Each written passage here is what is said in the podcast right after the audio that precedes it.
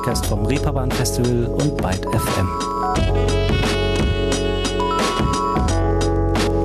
Bonjour zusammen. Willkommen im letzten Monat des Jahres, im nun auch offiziell geltenden Winter und in einer neuen Folge dieses Podcasts hier.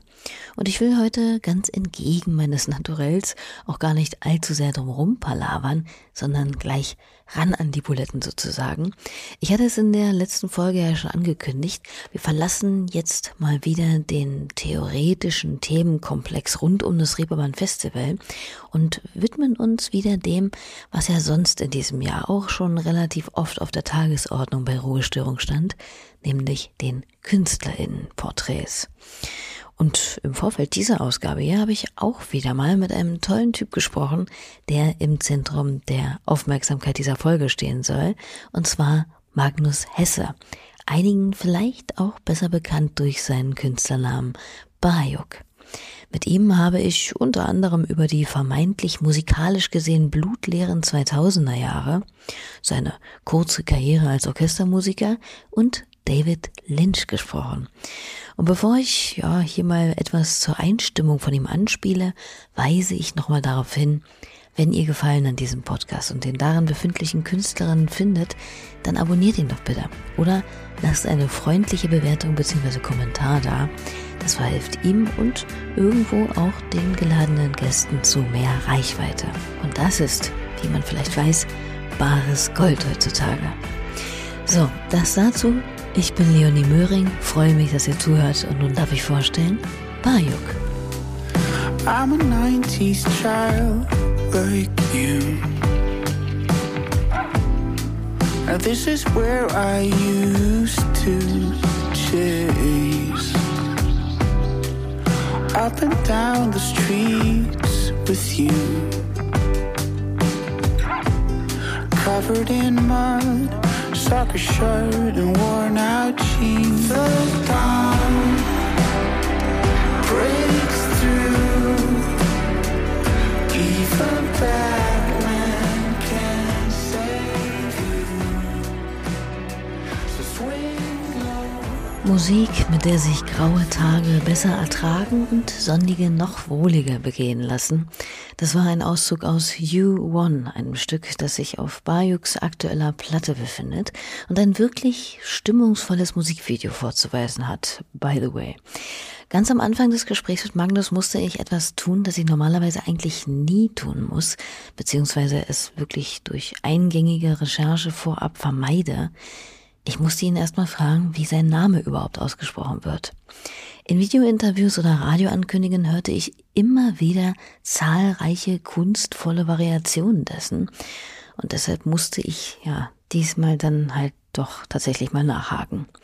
Also, Bajuk, Bajuk, Bajuk oder ist gar das K am Ende stumm und es heißt nur Baju? Wie ist es denn nur richtig? Also ich muss dazu sagen, das hat mittlerweile so ein Eigenleben angenommen, dieser Name. Also eigentlich ähm, ist es ja ein, ein Wort aus der indigenischen amerikanischen Sprache. Ähm, und deshalb, ich, da ich das Choctaw leider nicht mächtig bin, kann ich, kann ich gar nicht mit Genauigkeit sagen, wie das eigentlich ausgesprochen wird. Ähm, ich habe das damals für mich einfach so, mir diesen Begriff so interpretiert als Bayuk. Und ähm, auch verknüpft mit dieser Bedeutung. Es ist ja, kommt ja von dem Wort Bayou, also von diesen Sumpfgegenden, wo diese Wälder in so stehenden Flüssen stehen, in der Mississippi-Gegend. Das ist ja eigentlich der Ursprung des, des Begriffs. Ähm, und dann habe ich irgendwie gesagt Bayou und mittlerweile, und in diesem Video, was du, glaube ich, gesehen hast, das war mit, mit Tobi Siebert, mit dem Produzenten von meiner ersten Platte, da ähm, habe hab ich so ein bisschen, weil niemand weiß, wie man es ausspricht, äh, halt dann einfach fünf verschiedene Versionen äh, gesagt, äh, damit die Verwirrung komplett ist. Ähm, und äh, mittlerweile sage ich aber sogar noch eine dritte Variante, nämlich äh, mittlerweile sage ich selber immer Bajuk, weil so irgendwie meine Kumpels und aus meinem Umfeld die Leute immer, es, es ruft sich irgendwie besser, so, ah, der Bajuk irgendwie so, hat so einen ganz, ganz dummen Akzent noch drin. Ähm, deshalb, ich, das kann eigentlich jeder es darf jeder so aussprechen, wie er, wie er möchte, ist jetzt mittlerweile meine Devise. Eine sehr journalistinfreundliche Einstellung, muss man sagen. Mal sehen, wie ich so halte. Vielleicht wechsle ich einfach in der Betonung den ganzen Podcast über. Auf jeden Fall kenne ich den Begriff Bajou tatsächlich auch noch gar nicht so lange. Erst im letzten Jahr, im ersten Lockdown, glaube ich, hat mir eine Freundin aus einem herrlichen Abenteuerroman von Davide Morosinotto vorgelesen. Die Mississippi-Bande hieß der. Und dort spielt sich eben ein Teil der Handlung am Rande dieser schwer zugänglichen, mysteriösen Sumpflandschaften ab, die Bayou oder eben, wie Magnus es schon ansprach, ursprünglich in der Sprache der Native Americans der Südstaaten, der Choctaw, Bayuk genannt werden. So, nun kennt ihr meinen Bezug zu diesem Wort. Wie aber ist denn Magnus darauf gekommen? Ähm, also ich hatte mal zur Schulzeit mit meinem Freund Elias äh, eine Band. Und er ist halb Amerikaner. Und ähm, und wir hatten so eine so eine Duo-Band. Und er hat äh, dann gesagt, komm, wir nennen uns Bayou. Äh, und fand das mega cool. Und ich fand das halt geschrieben irgendwie cool aus. Ich fand irgendwie cool, dass es so das Wort You irgendwie drinsteckt, dass das Wort Bay irgendwie drinsteckt. Und das ist irgendwie ein, äh, so ein so aus Amerika so ein, dieses stehende Flüsse-Phänomen fand ich irgendwie auch so mystisch und cool. Und dann habe ich mein eigenes Künstlerprojekt angefangen ähm, und habe nach, nach einem Namen gesucht und habe wollte mich erst Magnus, also nach meinem bürgerlichen Namen nennen und so Magnus mit U als V, so und solche Sachen. Und dann irgendwann habe ich gedacht, nee, eigentlich finde ich äh, viel cooler, so einen Namen zu haben, der irgendwie A, internationaler ist und B, nicht so eine, nicht so mich als Person so klar benennt, sondern wo man nicht weiß, ist das eine Band, ist das ein Elektro-Duo, ist das ein Indie-Ding? Und ähm, dann habe ich gesagt, okay, ich nenne mich Bayou. Und dann hat mein damaliger Booker irgendwie so, ich glaube, er hat den Begriff einfach gegoogelt, hat gesagt, nenne ich doch Bayuk, äh, weil das der Ursprung des Wortes ist irgendwie so. Und ähm, dann habe ich gesagt, ja, okay, finde ich irgendwie cool. Und weil die Entscheidung eh so, also keine Ahnung, ich weiß nicht, ob wie viele Künstler oder Bands gibt, die wirklich so ein Jahr später immer noch sagen, ey, der Name ist immer noch das Geilste überhaupt. Sondern meistens ist es so, dass man denkt, okay, gut, jetzt go with it, irgendwie so. Und ähm, ich finde es okay mittlerweile.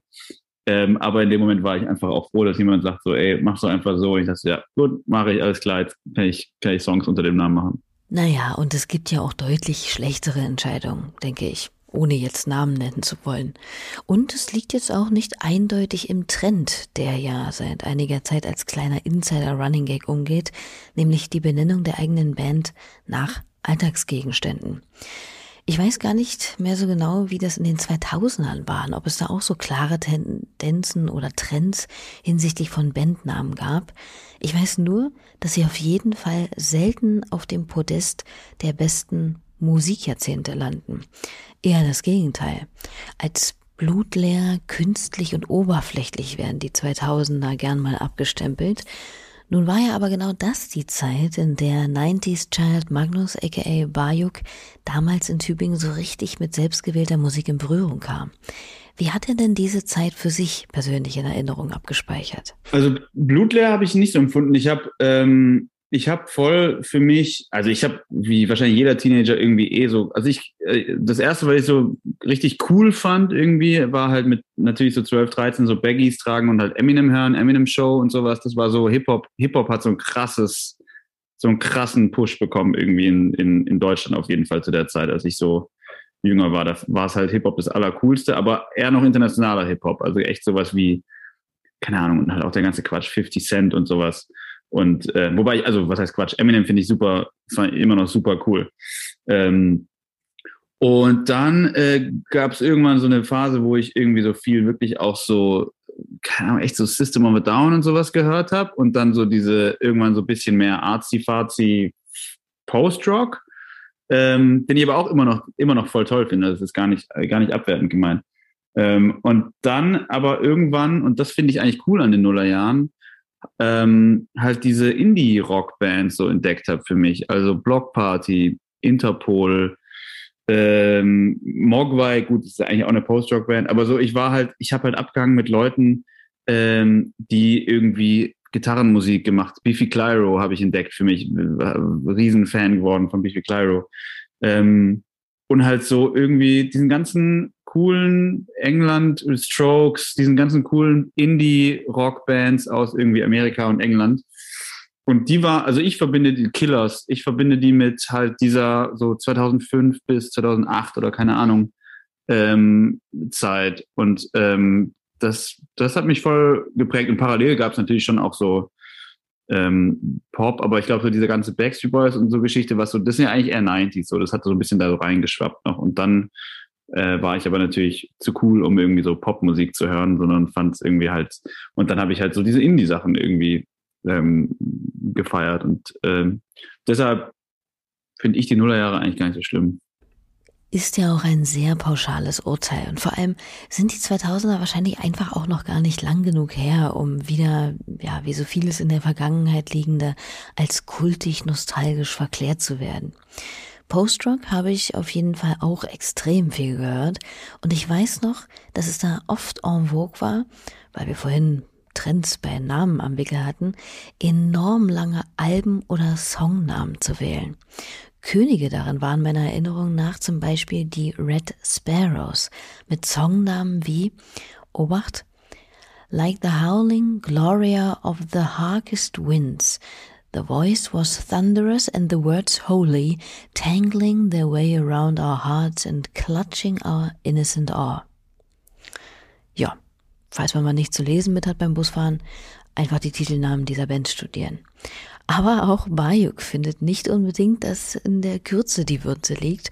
Und so heißt sein aktuelles zweites Album Exactly the Amount of Steps from My Bed to Your Door.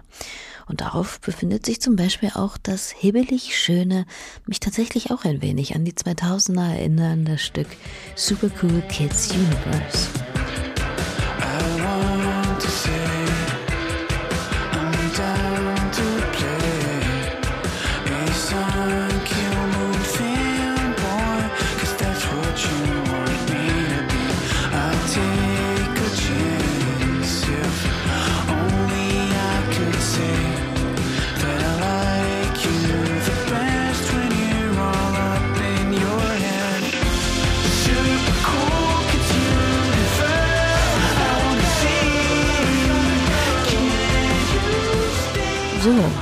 Haben wir ein wenig über alte Hörgewohnheiten gesprochen.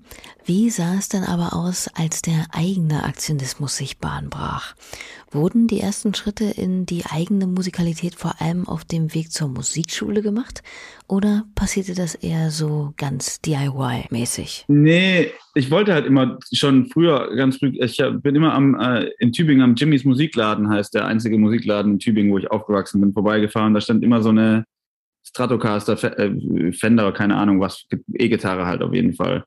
Und äh, ich habe halt immer, hab früher Blockflöte gespielt und dann meinte meine Blockflötenlehrerin, sie, ich frage mich immer, woher die das, wie die das einschätzen, interessanterweise, aber meinte, ich soll doch Cello spielen. Und dann habe ich einfach Cello angefangen zu spielen und äh, fand es auch ganz cool, ähm, aber habe nicht so viel geübt und es war halt viel cooler, E-Gitarre zu spielen. Aber ich habe es, äh, war irgendwie klar, dass es nicht äh, parallel geht. Und dann habe ich Cello gespielt und da habe ich dann irgendwann auch so einen Ehrgeiz entwickelt, wollte unbedingt das ins Sinfo, so heißt das Jugendsinfonieorchester in Tübingen.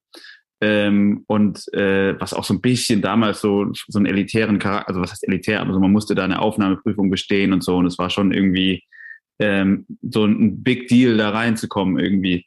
Und das habe ich dann irgendwann äh, geschafft. Und parallel habe ich halt irgendwie gemerkt, okay, ich kann Gitarre so ein bisschen G-Dur, D-Dur, irgendwie kann ich so selber irgendwie ein bisschen lernen.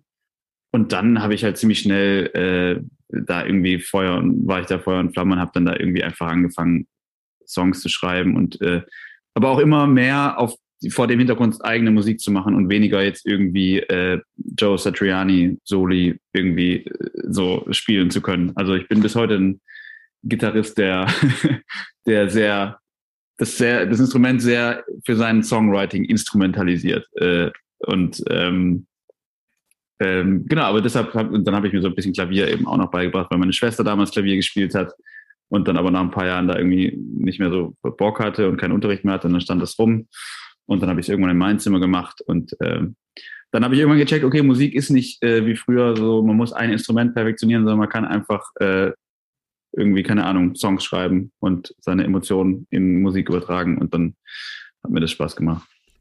Also ein Hybridweg, könnte man meinen. Wobei ich es auch wirklich spannend gefunden hätte, nochmal zu erfahren, wie man als Blockflötenlehrerin in einem Schüler das Talent zum Cellisten sehen kann. Aber gut, manche Eingebungen bleiben Mir zumindest einfach unergründlich. Was zählt, ist ja ohnehin das Ergebnis. Und das bis in ein Jugendsinfonieorchester zu schaffen, ist ja auf jeden Fall schon mal eine Leistung klassische Musik, beziehungsweise diese ja dann doch recht eigene, zuweilen auch geordnete Art, Musik innerhalb eines Orchesters zu machen, hat Bayuk also nicht wirklich abgeschreckt damals, ja? Äh, deshalb war für mich das so eine Zeit, wo ich halt Klassik, wo ich, wo ich mich dem irgendwie so, keine Ahnung, da habe ich Shostakovich, fünf haben wir gespielt, wir haben Maler, eine Malersymphonie gespielt, wir haben und das, davor hatte ich nicht viel Ahnung von Klassik, war jetzt auch nicht irgendwie so, dass meine Eltern so super viel Klassik gehört haben, also ab und zu, aber jetzt nicht super krass, krasse Experten oder so. Und ich habe dadurch so ein bisschen bin ich halt so eingetaucht in irgendwie, ähm, ja, und das waren aber auch ein, war aber auch ein cooles Programm für, Jugendsymphonie, für eine Jugendsymphonieorchester, weil es junge Menschen sind, die irgendwie noch äh, nicht ihre Instrumente perfekt beherrschen, wie Berufsorchester, aber irgendwie äh, mit 16 halt den totalen Weltschmerz und, und Liebeskummer und sowas halt dann in so eine Symphonie, die vor ein paar hundert Jahren geschrieben wurde, irgendwie reinpacken. Und das ist schon, also keine Ahnung, gerade sowas wie Shostakovich 5 oder diese Malersymphonie, da habe ich wirklich auf so Konzertreisen, wenn man das da spielt, das ist, ähm, man merkt, dass es gerade irgendwie, einen, dass man diesen Moment nie wieder in so einer ähnlichen Form für den Rest seines Lebens wahrscheinlich kopieren kann oder haben wird, so. Eine sehr prägende und schöne Erfahrung offensichtlich. Und doch zieht es Bayuk letztlich eher in die Welt der Gitarren- und Popkultur. Gab es dafür denn einen bestimmten Grund? Also ich kenne mich in Tübingen jetzt nicht wirklich aus, aber gab es damals in der wohlbehüteten schwäbischen Kleinstadt eine lebhafte, inspirierende Musikszene, die ihn da vielleicht zum richtigen Zeitpunkt irgendwo abgeholt hat? Ich, ich fand voll. Also ähm, ich, äh, ich weiß nicht, ob ich die Musik jetzt so machen würde heute, wie ich sie äh, mache, wenn ich nicht damals so äh, krasse Vorbilder irgendwie so hatte. Also ich bin irgendwie, es gab auf meiner Schule so krasse Schülerbands. Eine, in der auch ähm, Joel Siebmann zum Beispiel spielt, der jetzt auch an der Platte ganz viel mitgeschrieben hat. Das ist einer meiner besten Kumpels äh, und der auch in meiner Liveband spielt und so.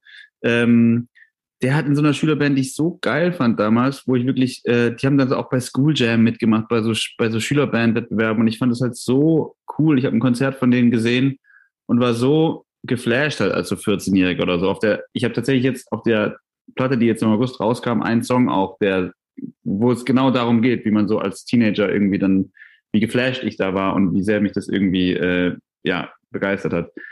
Ähm, und Tristan Brusch, der ja auch Musik macht in Berlin, ähm, den vielleicht auch einige kennen, der war auch auf dieser selben Schule, auf dem Uland-Gymnasium äh, und hat eben mit diesem Joel, der in meiner Band spielt, auch eine Band gehabt. Und es gab Matze, mein Schlagzeuger, hat früher eine Band gehabt, die mich inspiriert. Also, waren, also es gab viele so Kids, die älter waren als ich, ähm, die dann halt im Äpplehaus, äh, was so, da gab's Bock auf Rock, war damals so das Ding bei uns irgendwie so eine Veranstaltung äh, und da ist man hingegangen und ähm, also ich habe das als total ähm, total musikalisch aufgeladenes Umfeld irgendwie ähm, erlebt und bin halt genau ich frage mich wirklich manchmal was passiert wäre wenn ich nicht in, auf dieser Schule oder in, in Tübingen gewesen wäre weil diese diese drei vier Leute wirklich so so mich begeistern dass ich wirklich so richtig äh, vor Neid geplatzt bin, als ich die auf der Bühne gesehen habe und gedacht habe, fuck, warum steh, warum, warum kann mein Leben nicht so sein? Warum kann ich nicht irgendwie? Und das hat irgendwie deshalb auch so ein bisschen, glaube ich, mich so geprägt und diesen Weg so ein bisschen vorgezeichnet, dass ich dann so, als ich gefühlt hatte, jetzt kommt mal, jetzt habe ich die Chance, das zu machen. Ähm, genau, Matze, der Schlagzeuger, hat dann nämlich auch mit 18 ist der vom, von der Schule gegangen, nach Berlin gezogen, hat die Band Me and My Drummer, ähm, die vielleicht manche kennen, äh, ge, gehabt und hat mit der irgendwie, ist mit, mit dieser Band super durchgestartet, also für uns damals super durchgestartet. Ähm, und deshalb, irgendwie hatte ich da so ein, so ein, so ein Umfeld in diesem kleinen, behüteten Nest Tübingen, was mich irgendwie früh auch so, früh begeistert hat irgendwie dafür. Ja, man sollte nicht unterschätzen, welche Wirkung so eine belebte lokale Musikszene, sei sie auch noch so klein, auf einen Teenager haben kann. Das berichteten schon viele meiner Gäste hier bei Ruhestörung. Und klar, viele zieht es in dem Alter gerade in einem mittelmäßig wilden Kleinstadtatmosphärennest dahin, wo etwas los ist, beziehungsweise vielmehr vielleicht auch dorthin, wo etwas entsteht Musik zum Beispiel. Doch trotzdem es diese besagten Konzertabende und generell ein reges Musikmachen im Kreis seiner Freunde und Bekannten gab, so war es ein anderes künstlerisches Feld, dem sich Bayuk zunächst nach dem Abschluss zuwenden wollte. Nachdem er Literatur, Kunst und Medienwissenschaften studierte, will er zum Film. Genauer gesagt in die Regie. Doch dazu kommt es nicht, denn die Hochschule, an der er sich bewirbt, erteilt ihm eine Absage. Nun habe ich mich gefragt, wie der ursprüngliche Wunsch, Regisseur zu werden, was ja von einer gewissen Haltung zeugt, nicht unbedingt im Mittelpunkt des Gezeigten, der Kunst stehen zu müssen, also eher im Hintergrund an den Strippen zu ziehen, damit zusammenpasst, ein musikalisches Einmannprojekt anzugehen, beziehungsweise als Sänger dann sogar in der ersten Reihe einer Band auf der Bühne zu stehen. Ja, ich bin äh, gefühlt irgendwie so, äh, wenn ich so selber zurückschaue oder so diese, diesen Weg bisher so mir anschaue, habe ich das Gefühl, ich bin immer weiter äh, aus der Reserve, so immer weiter aus der zweiten Reihe, so ein bisschen habe ich mich getraut. Also so in den Bands, in denen ich früher gespielt habe, in der Schulzeit, habe ich auch Gitarre gespielt und vielleicht mal Backings gesungen oder so. Äh, es hat immer, ich habe mich immer so peu à peu mehr äh, getraut und mir selber mehr zugetraut irgendwie so. Und, äh, und dann irgendwann gemerkt, ah, okay, das ist eigentlich, ähm, das, das ist voll geil auch.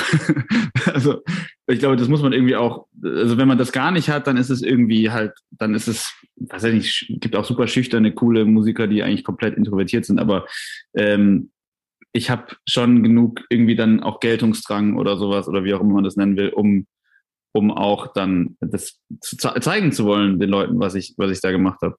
Und ähm, aber genau, das ist irgendwie so Studium und Film äh, war ich genau wäre ich auch lieber und aber ich finde deshalb ich bin ich bin froh, dass es so gekommen ist. Ich bin super, weil es ist wirklich so eine klassische Situation gewesen von entweder ich werde da genommen in in Ludwigsburg an dieser Filmschule, wo ich mich beworben hatte ähm, und dann wäre das mein Traum, Regie zu machen. Oder ich werde nicht genommen und dann äh, denke ich so, okay, jetzt erst recht. Äh, und dann setze ich wirklich aber auch komplett alles auf diese Karte. Und das habe ich, dann bin ich nach Berlin gezogen, habe wirklich mein Leben komplett umgestellt und gesagt, das ist jetzt mein Ding. Und ähm, ja, und im Nachhinein bin ich bin ich super froh, dass ich nicht genommen wurde. Das ist ja irgendwie manchmal auch schön im Nachhinein ähm, vermeintliche äh, Enttäuschungserlebnisse irgendwie dann anders, anders, anders zu sehen. Nichts im Leben passiert ohne Grund, sagt die Oma. Und tatsächlich scheint das in Bayuks Fall mit der teleologischen Brille nur gut gewesen zu sein. Ein erstes Demo mit seiner Musik gelangt über bereits erwähnten Matze Prolloch an Tobias Siebert, seines Zeichens euch vielleicht bekannt durch And the Golden Choir, der dann auch Bayux im Mai 2018 erscheinendes Debütalbum Rage Tapes produziert. Eine Platte, die durchaus Anklang findet in der Musikpresse und als eine Art erfindungsreicher, avantgardistischer Indie-Pop mit äh, ja, schwelgerisch-sphärischen Melodien, collagenartigem Sound und dichter Klangästhetik gelobt wird. Nicht so unrecht hört man sich beispielsweise das sukzessive über seine vier Minuten anschwellende Happiness an.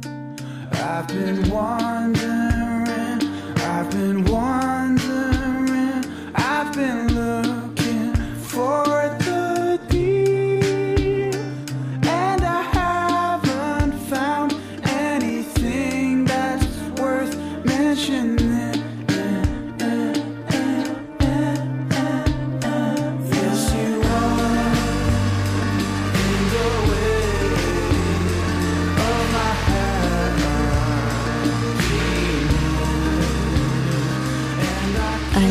wirklich schöner Song, finde ich, wenngleich mich da die Melodie nicht ganz losließ, muss ich sagen, da ich dann doch meinte, die irgendwo schon mal gehört zu haben.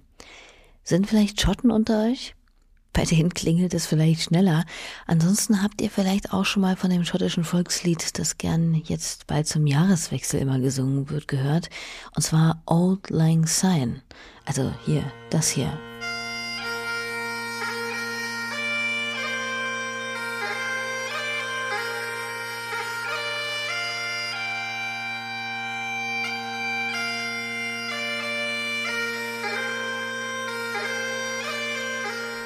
Ganz stilecht vorgetragen von den Royal Scots Dragoon Guards. Ich weiß nicht, ob ihr die Ähnlichkeit genauso gehört habt wie ich, aber ich habe Bayuk auf jeden Fall mal gefragt, ob das Zufall ist oder vielleicht sogar gewollt.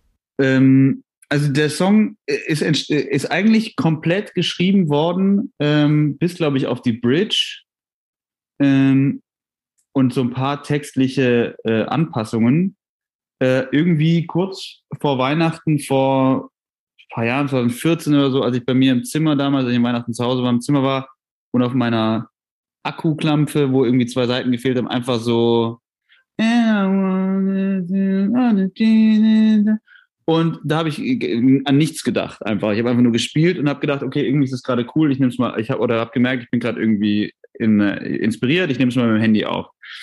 Und das ist die ganze Story. Und dann haben wir den Song im Studio halt äh, zu einem Song in der Studio in der Studioversion Version übersetzt irgendwie so. Ähm, das war und dann war uns natürlich schon ich bin mir ziemlich sicher, dass als wir dann im Studio waren, uns ziemlich klar war, dass es Outline Sign ist. Ähm, und genau. Und dann so, okay, warte mal, aber es hat ja irgendwie, ist ein Volkslied, das heißt, es hat keine, keine äh, datenschutzmäßigen Rechte mehr. Ähm, und dann ist es irgendwie auch ein lustiger Gag so gewesen. Aber ursprünglich ist es irgendwie einfach so, wie man oft ja irgendwie so Melodien im Kopf hat und dann irgendwie so ein bisschen abändert oder so ähm, so auf, auf der Bettkante halt in meinem Kinderzimmer damals so entstanden. Ah ja, Rätsel gelöst. Und Rätsel ist tatsächlich ein ganz gutes Stichwort, denn die erste Platte von Bayuk, habe ich zumindest gelesen, entstand unter einem ganz eigenartigen Stern, nämlich dem vom Meister des enigmatischen Filmes von David Lynch. Was hat's denn mit dieser Kombination auf sich? Ja, ja, das ich äh, ach genau, das fing nämlich an, also das war genau Debütplatte mit Tobi Siebert ähm, und erste Mal überhaupt so richtig im Studio und irgendwie alles super krass für mich damals und, und eine Riesenchance. Und so mein Traum ist jetzt irgendwie, also war emo, super emotional aufgeladen, die ganze Sache. Und, ähm, und dann haben wir den ersten Song gemacht, der auch ein super persönlicher Song war, der am Ende gar nicht auf die Platte gekommen ist. Aber das war der erste Song, den wir zusammen gemacht haben. Und da habe ich auf so einem Sinti so eine Line gespielt. Ähm, die mich voll erinnert hat an dieses äh, bum, bum, bum, bum, bum, bum, bum, bum. also an dieses Twin Peaks Intro irgendwie. Und dann waren wir beide so, ach geil, klingt ein bisschen nach Twin Peaks irgendwie so.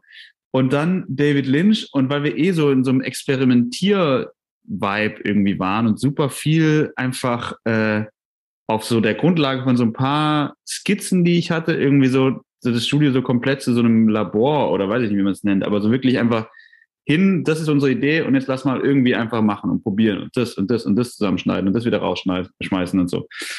Und dann war irgendwie so, ja komm, lass doch mal irgendwie im Hintergrund Filme, einen David Lynch-Film laufen. Und dann haben wir einen Film, dann habe ich mir meinen mein Laptop so zwischen die Boxen aufs, auf, übers Mischpult gestellt. Und dann irgendwann hieß es so, ja, ich habe, äh, meinte Tobi so, ja, ich habe irgendwie, äh, keine Ahnung, so ein, so ein David Lynch-Set.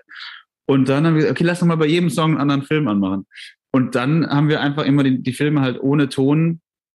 Also auch da wird man so ein bisschen dann auch kürre, weil man, wenn man den ganzen Tag im Studio ist, dann läuft der Film halt siebenmal durch. Äh, und wenn du so mal Holland Drive siebenmal ohne Ton, mit aber immer dem Song, den du machst, siehst, äh, dann kriegst du schon irgendwie so, also es macht auf jeden Fall irgendwie was. Und ähm, wir fanden es natürlich halt auch mega lustig, es einfach so zu machen, irgendwie so als, als, als irgendwie Ding.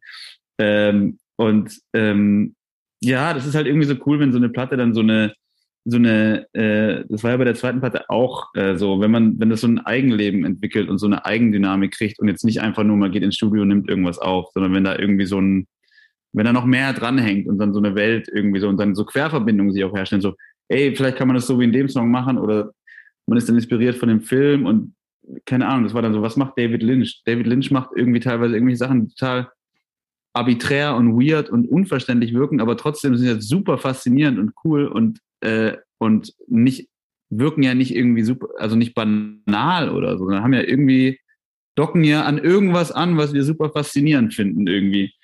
Und ähm, ja, und deshalb hat es, hat es dann irgendwie so ineinander gegriffen und war dann irgendwie eine schöne Begleitgeschichte zu der Platte irgendwie. Das ist doch mal eine schöne Anekdote aus dem Making-of von Rage Tapes. Wobei ich mir auch nicht wirklich vorstellen kann, mich konzentrieren zu können. Also auf ein musikalisches Projekt, während im Hintergrund zum Beispiel der Elefantenmann läuft oder so. Aber gut, hat dem Gelingen des Albums ja eins offen hörbar keinen Abbruch getan, beziehungsweise vielleicht sogar das Gegenteil. Das ist aber nun ja auch ehrlicherweise schon wieder ein paar Jährchen her und Bayuk ist mit seiner zweiten Platte nicht auf David Lynch oder dergleichen Kalatschen geblieben, sondern hat sich sogar so weit gedreht, dass ein neues Label zum aktuellen Tonträger titelt Was ist mit Bayuk passiert? Tja, was ist passiert? Die Mähne ist ab, genauso wie die Verkleidung rund um das Popgewand seiner Songs. Hat er eigentlich ein Problem mit dieser Genrebezeichnung? Also Pop? Denn ich habe schon den Eindruck, dass sich zuweilen immer noch davor gescheut wird, Pop einfach so im Raum stehen zu lassen, ohne ein beschwichtigendes, aufwertendes Avant, Art oder sonst irgendwas davor zu schieben. Ja, das ist eine spannende Frage. Stimmt, stimmt, ne? weil bei Pop denkt man immer halt gleich an, aber das ist ja das Interessante, dass heutzutage irgendwie, keine Ahnung, Harry Styles ist ja nicht Pop-Pop oder so, sondern es ist ja irgendwie Pop. Der Typ hat in einer Boyband gesungen und aber macht jetzt irgendwie, keine Ahnung, wie man es nennt. Ich finde es auch voll egal. Aber ähm, ich finde auch Pop, früher war halt Pop so ein Schimpfwort für mich damals, als ich so Post, Post-Rock gehört habe halt irgendwie. Und ähm, ich glaube, dass man halt, für, also ich, ich sehe mich ja nicht von außen oder höre mich ja nicht von außen oder kann es nur so, aber ähm, so wie die Songs produziert sind und wie meine Stimme vielleicht auch klingt oder so, ist es irgendwie, auch mit, ja, und auch mit Gitarre und so hat es irgendwie immer noch was, äh, hoffe ich, irgendwie unperfektes, ungeschliffenes, un, also halt was Indie-mäßiges, was auch immer das genau heißt, so. Aber ich glaube, mit Pop denkt man irgendwie an so ähm, mehr an Boyband oder so, immer noch, immer noch. Oder an Ariana Grande oder an äh, Michael Bublé oder Justin Bieber oder was auch immer. Aber ich finde, dieser Begriff löst sich halt komplett irgendwie auf, weil immer mehr ähm, also Pitchfork schreibt Artikel über das neue Justin Bieber Album und auch so finde ich auch gut. Ich finde das, ich finde es ja super gut, dass so diese Grenzen sich irgendwie, das ist, Amerika ist ja auf jeden Fall ein bisschen weiter als wir in Deutschland hier, habe ich das Gefühl. Ähm, aber dass irgendwie das so ein bisschen aufgeweicht wird und ich, ich weiß nicht, warum die Leute nicht, also dass es nicht irgendwie nur Rock ist, ist irgendwie auch klar. Ähm, aber es bringt mich jedes Mal in die dumme Situation, wenn Leute fragen, ja, was machst du denn für Musik? Was ja der absolute Klassiker ist, dann sag ich immer Indie-Pop und sag immer dazu, weil ich aber auch nicht weiß, wie ich es besser beschreiben soll. Ähm, und das ist immer noch meine Antwort. Das ist irgendwie, äh, ja, ich, ich, ich habe, ich weiß es nicht, wie man besser antworten soll auf die Frage bisher. Es ist, es ist mir auch noch ein Rätsel. Vielleicht sollte ich Pop sagen, einfach das nächste Mal.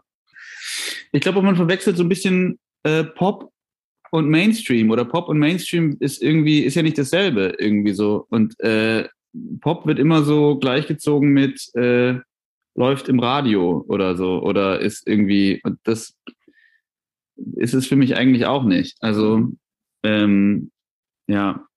Aber es, äh, deshalb gibt es ja auch 500 Milliarden äh, Musikkritiken, die anfangen mit dem Satz, die Musik von bla bla bla ist schwer in Schubladen zu stecken oder bla bla bla oder in so Pressetexten, sprengt Genregrenzen Grenzen mit seinem so, wo denke ich immer so, yo, was, was auch immer das heißen soll, irgendwie so.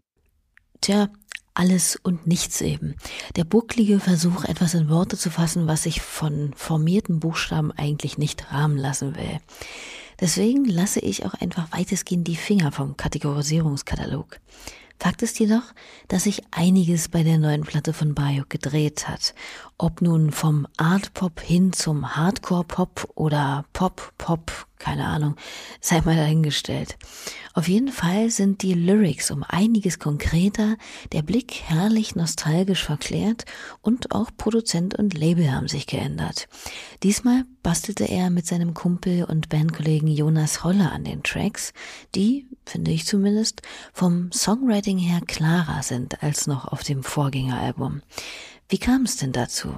Als ich angefangen habe, Musik zu machen, war es wirklich einfach nur komplett irgendwie Bauchgefühl und irgendwie, ach, die Line finde ich cool und irgendwie das, die Emotion daran finde ich super und das klingt gut. Und wenn man das noch ein bisschen irgendwie so umformuliert, dann erinnert mich das irgendwie an einen Song, den ich cool, also so, wirklich ähm, drauf los, was irgendwie auch eine coole Energie ist. Auch so ein bisschen zum Beispiel bei der ersten Platte mit diesem David Lynch Hintergedanken, wirklich so äh, surreal teilweise, surreale Texte, die aber irgendwie so, wie auch damals die Musik, die ich zu der Zeit gehört habe, ich habe viel Radiohead gehört, irgendwie so, und das sind ja auch teilweise eigentlich Sachen, die man irgendwie, die halt irgendwie in der Kombination mit der Musik dann ein Bild entstehen lassen oder so einen inneren Film abspulen und wo es so egal ist, ob, wo man dann, was das dann genau bedeutet oder ob das irgendwie narrativ Sinn macht, sondern es hat einen, macht einen anderen Sinn auf einer anderen Ebene irgendwie für mich. Ähm, und das hatte ich aber gemacht mit der ersten Platte. Und dann war irgendwie klar, okay, du, du, du, du strebst irgendwie jetzt danach, auch die Musik, die ich dann gehört habe, ich habe viel mehr auf Text geachtet, ich habe viel mehr Songs gehört und, und, und auch geguckt, wie berühren die mich auf einer textlichen Ebene irgendwie so. Und habe mir das so selber dann auch als, äh, ich wollte dann auch irgendwie mehr, eine, eine mehr Dringlichkeit in den Texten haben, weil ich da dachte, okay, ähm, das, äh, das ist eine, eine coole Challenge auch irgendwie, sowas zu schreiben, wo man wirklich jedes Wort fühlt, wo man wirklich jedes Wort so meint, wie man es wie man singt. Weil wenn man surreale Texte, surrealen Anführungszeichen Texte hat und man singt die auf einer Bühne, dann denkt man schon mal, okay, jetzt kommt wieder der Part, wo, keine Ahnung, was, was ich damals gedacht habe. Und wenn man irgendwie so wirklich sich Gedanken macht, was will ich sagen und wie kann ich den Nagel auf den Kopf treffen, äh, so dass ich das wirklich meine, dann ist es irgendwie, hat es eine andere narrative, ja, nicht Qualität, aber es ist eine, das ist eine andere Idee von Songwriting dann irgendwie. Und das, das war mir wichtig bei der zweiten Platte, da äh, mehr von mir zu erzählen, den Leuten mehr zu erzählen.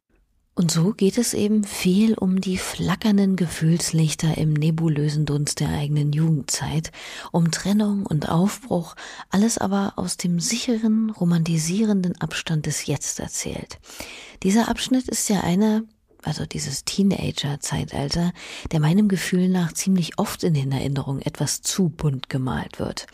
Beziehungsweise vielleicht nicht unbedingt zu bunt, aber zu pastellig, zu weich, wie ein farbenfrohes, aber wohliges Aquarellbild vielleicht. Dabei sah die Realität bei vielen vielmehr nach neonfarbener Acrylfarbe aus, die mit schnellen Pinselstrichen eins fix drei die eigene Leinwand zukleisterten. Die Gefühle waren nicht mäßig, würde ich sagen. Sie waren laut. Die Hochs waren grell und die Tiefs zappenduster.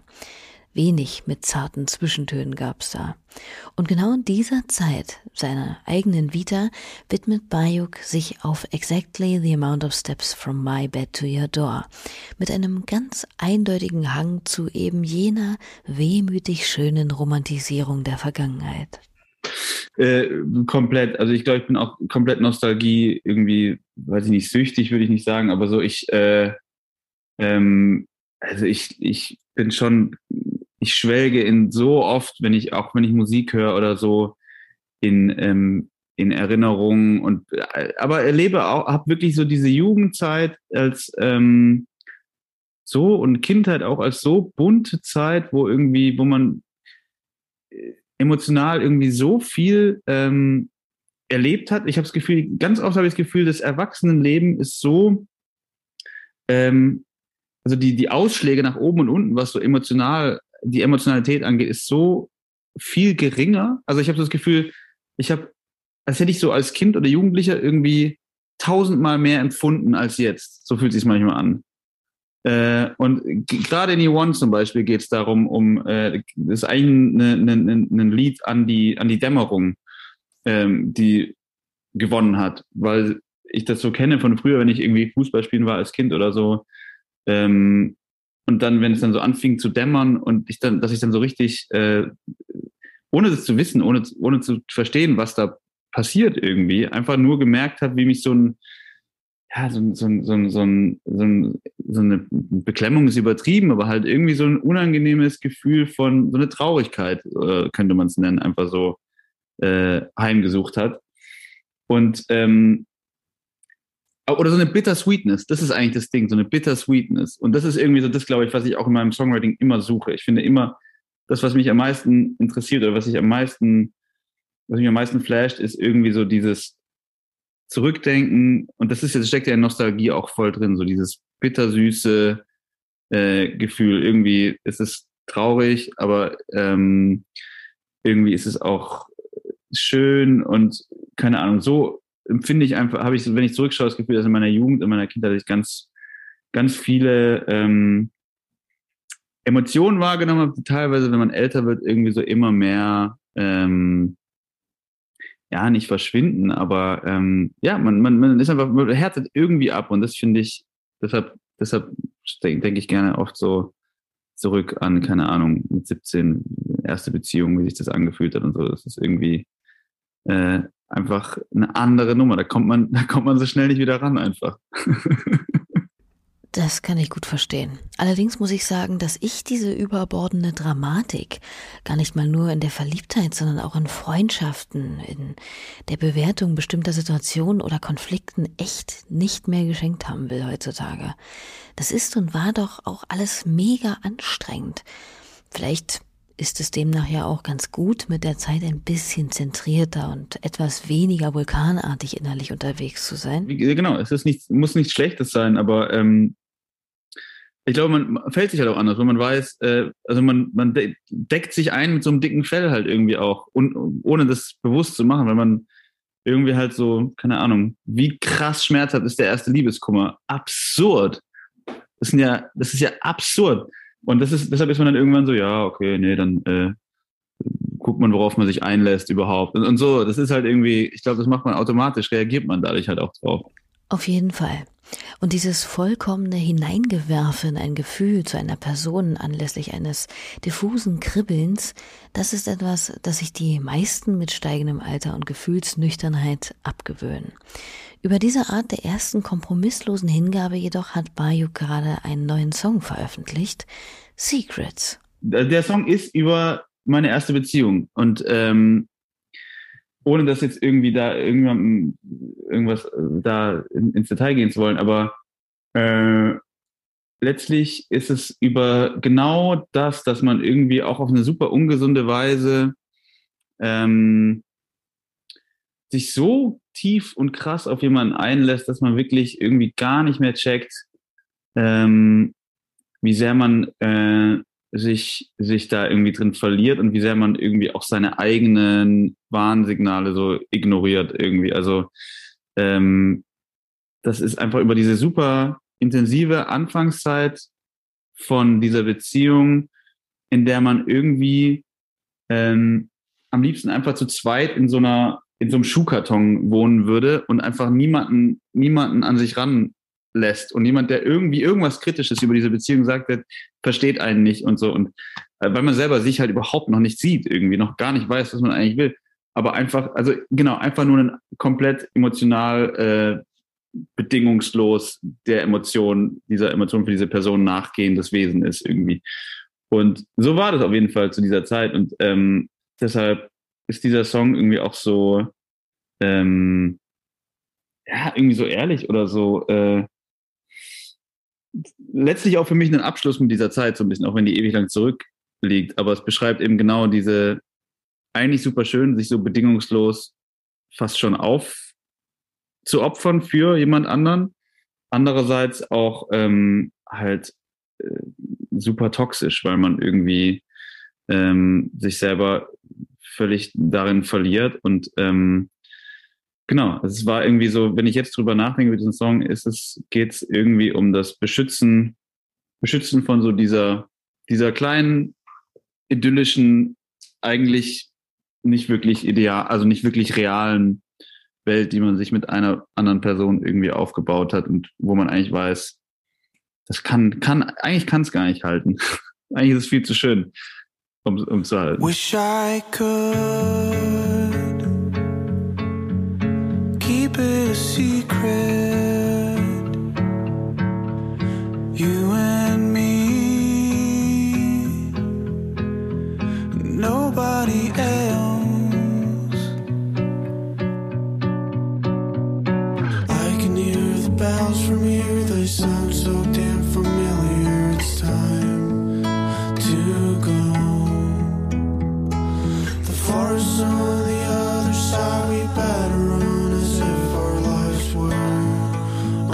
su Bayuks aktueller Single Secrets. Wobei hier der Singular-Single gar nicht unbedingt so angebracht ist, denn nebst dieser und dem Album ist auch noch ein weiterer Song entstanden, und zwar mit dem Musiker Paul Wetz zusammen. Der ist ja ziemlich facettenreich unterwegs, könnte man sagen, denn auf der einen Seite macht er botschaftenreiche Musik mit einem schwermütigen, aber nicht erdrückenden Sound, auf der anderen Seite singt er Texte mit Hilfe eines Google Translators in Sprachen, denen er eigentlich nicht mächtig ist, oder vertont die Inhaltsstoffe von Cornflakes-Packungen oder aber die Bedienungsanleitungen von Blumenerde, so wie hier gemeinsam mit Bayou.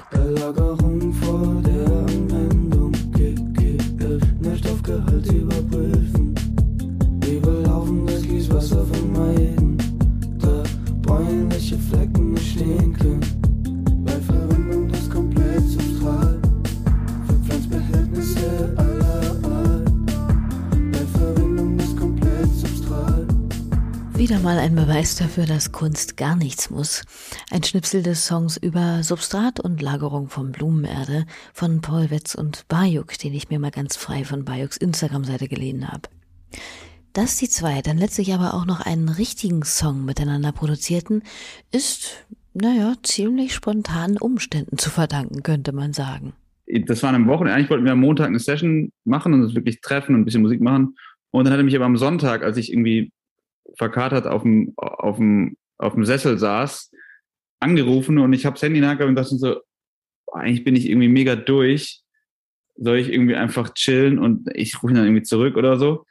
Und dann dachte ich so, nee, nee, come on, geh, geh ran. Und dann bin ich ran. Er meinte so, ey, äh, bei mir ist irgendwie, hat sich was verschoben. Äh, können wir dies, können wir, hast du jetzt Zeit? Ich so, yo, let's do it. So. Und dann kam er zu mir, wir haben uns ja vorher nie getroffen und haben wir sofort gemerkt, irgendwie, wir, wir sind auf einer geilen Well Wellenlänge zusammen. Und dann haben wir da irgendwie abgehangen, kurz bei mir ein Setup zu Hause aufgebaut ähm, und Mikrofon und Gitarre und haben einfach irgendwas aufgenommen und dann ist, also was wir halt in dem Moment irgendwie so, was, was uns einfiel und was, worauf wir Bock hatten und dann äh, ein paar Moves gemacht, das geändert, das geändert und auf einmal, ohne dass wir es wussten, war auf einmal dann so dieser Song da. Und ähm, dann fertig. Dann war er da und dann hat er ihn äh, noch fertig ähm, produziert und ähm, dann war einfach ein paar Wochen später war dieses Ding in der Welt und war ready for release und dann ähm, und dann haben wir den Song veröffentlicht. Es war ein einziger einziger Flash-Moment irgendwie so. Seitdem sind wir halt auch einfach gute Buddies.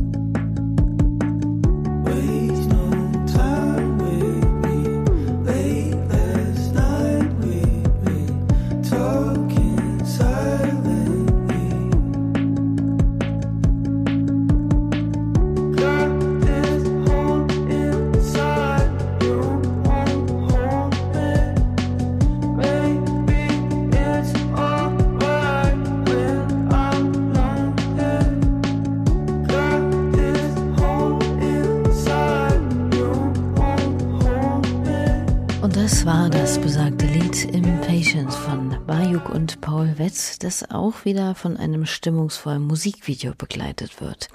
Wie so oft bei Bayuk, da kommt zweifellos die ursprüngliche Leidenschaft für bewegte Bilder immer wieder durch. Man merkt also, Bayuk ist durchaus sehr, sehr umtriebig.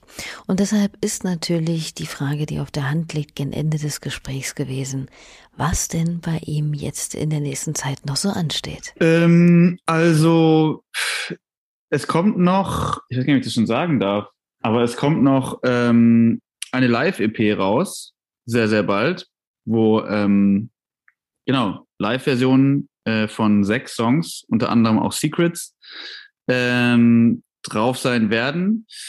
Und ansonsten, ähm, ich habe äh, ich hab einen Nebenjob angefangen. Ich unterrichte an der Schule äh, Deutsch und Kunst und das, äh, da muss ich auch noch ein bisschen dieses Jahr äh, noch ein bisschen arbeiten. Ähm, aber ich mache auch, ich mache einfach, äh, ich mache auch noch weitere Songs. Ähm, paar, paar sozusagen Writings sind geplant, wo ich mit ein paar Leuten, mit denen ich schon mal schreiben wollte, ähm, zusammen äh, schreibe. Und ähm, ja, ich habe jetzt genau Dates. In dem Sinne gibt es, glaube ich, nicht so viel mehr, beziehungsweise gibt es dann auch, aber die sind noch nicht so spruchreif. Ähm, aber ich mache einfach, ich mache ich mach Musik und es wird, ähm, wird, wird noch einiges in, nächsten, in den nächsten Wochen und Monaten kommen. Na dann, Obacht. Und nun, liebe Zuhörende, sind wir mit dieser Folge Ruhestörung und dem Gespräch auch schon wieder am Ende angelangt.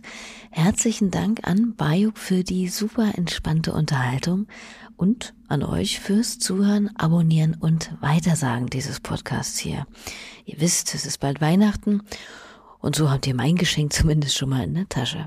Ansonsten legt euch Bayuk jetzt zum Abschluss hier noch ein paar Musiktipps seinerseits ans Herz und ich sage Tschüss bis nächste Woche, dann mit der Künstlerin Amelie. Ähm, was ich gerade in Dauerschleife ähm, jeden Morgen höre, ist äh, die Fake Plastic Tree äh, oder Fake Plastic Trees heißt es doch.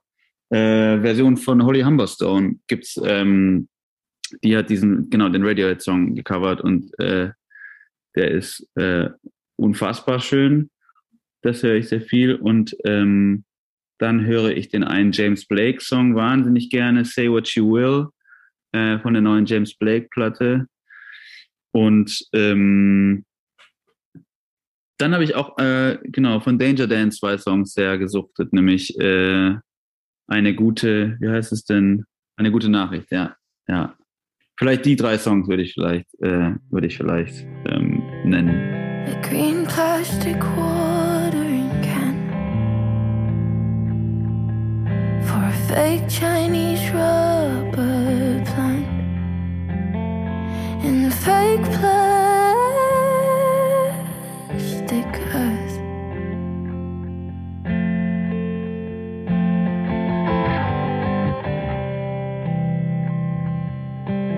far, from.